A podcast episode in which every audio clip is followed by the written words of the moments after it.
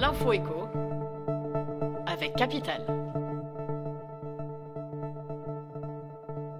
On commence par la bonne nouvelle du jour pour les emprunteurs.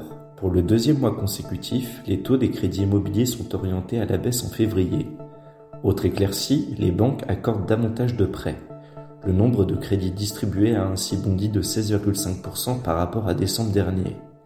Les banques élargissent leurs critères, tout est mis en œuvre pour permettre aux Français de se projeter à nouveau dans un achat immobilier, se réjouit Cécile Roclore, porte-parole du courtier Empruntis. On enchaîne avec l'info pratique.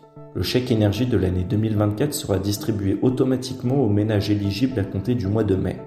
Or, lundi 5 février, le ministère de l'économie et des finances a annoncé que certains bénéficiaires ne recevront pas, pour des raisons techniques, cette aide.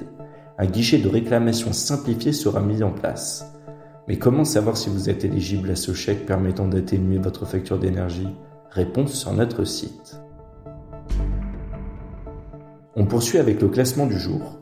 Chanel, L'Oréal, Arkema ont été plébiscités par les salariés dans notre dixième édition des meilleurs employeurs de France.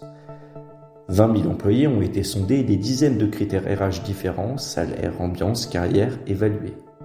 Si le secteur du luxe fait évidemment envie, l'industrie tire son épingle du jeu. Capital vous révèle les 30 entreprises préférées des salariés. Et pour terminer, l'affaire du jour. Trois anciens salariés de MAF Assurance, considérés comme seniors, ont décidé d'attaquer la mutuelle devant les prud'hommes pour contester le motif de leur licenciement.